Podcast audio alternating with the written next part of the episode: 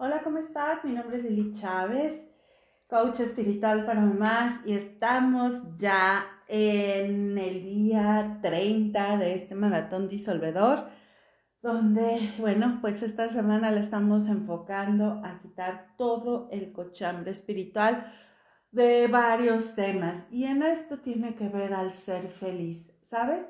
Se ha idealizado muchísimo el ser feliz y el ser feliz tiene que ver con una imagen de la vida perfecta, el cuerpo perfecto, la relación perfecta, los hijos perfectos, la mascota perfecta, el guardarropa perfecto y todo eso es lo que te da la felicidad. Pero la pregunta realmente aquí sería, ¿cómo debería de ser la felicidad? Porque, pues sí, es cierto, el colectivo te dice que debe de ser de una forma. Sin embargo, ayer hablábamos y disolvíamos los deberías realmente lo que a ti te da seguridad, te da tranquilidad, te da plenitud, es muy diferente a lo que a mí me da esa misma sensación. Y lo mismo, por supuesto, cambia entre hermanos, entre vecinos, cada uno de nosotros tenemos una sensación diferente, un concepto diferente de lo que es la plenitud, de lo que es la felicidad, la paz, la tranquilidad, el disfrutar, ¿sabes? Y aquí lo más importante de todo es estar consciente de qué es realmente lo que significa para mí felicidad. ¿Qué, qué, deberías realmente no son míos y cuáles sí son los valores que determinan mi felicidad?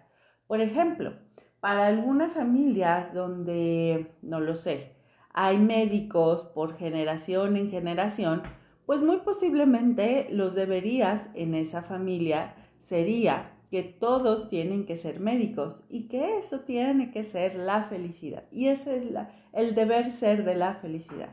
Pero ¿qué tal si dentro de ese clan aparece un sanador, una oveja negra, y esa oveja negra decide dedicarse a, mm, ¿qué te gusta? A la docencia. Totalmente distinto a eso.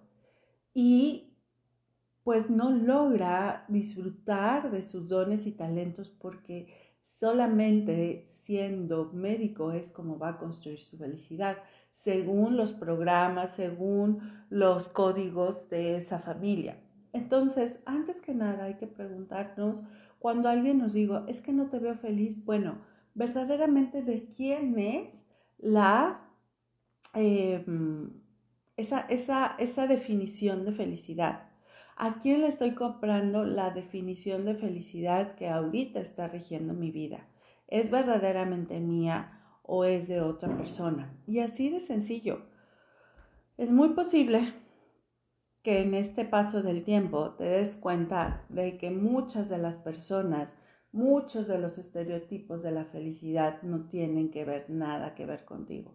No son absolutamente nada de tu propia visión de la felicidad.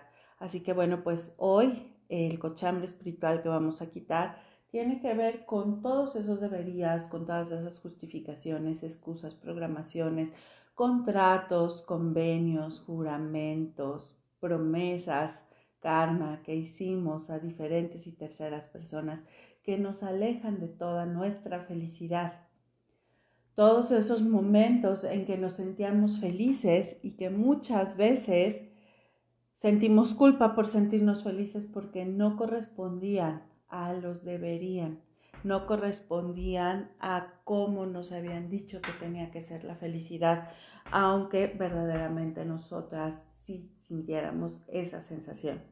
Y bueno, pues a ese momento decimos, ninguna persona, suceso o circunstancia puede privarme del grandioso bien que Dios tiene para mí. Ahora, ninguna persona, suceso o circunstancia puede privarme del grandioso bien que Dios tiene para mí ahora y ninguna persona, suceso o circunstancia puede privarme del grandioso bien que Dios tiene para mí ahora.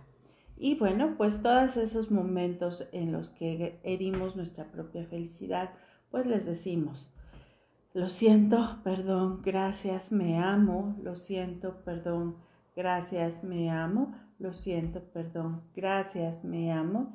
Y una vez más, lo siento, perdón, gracias, me amo.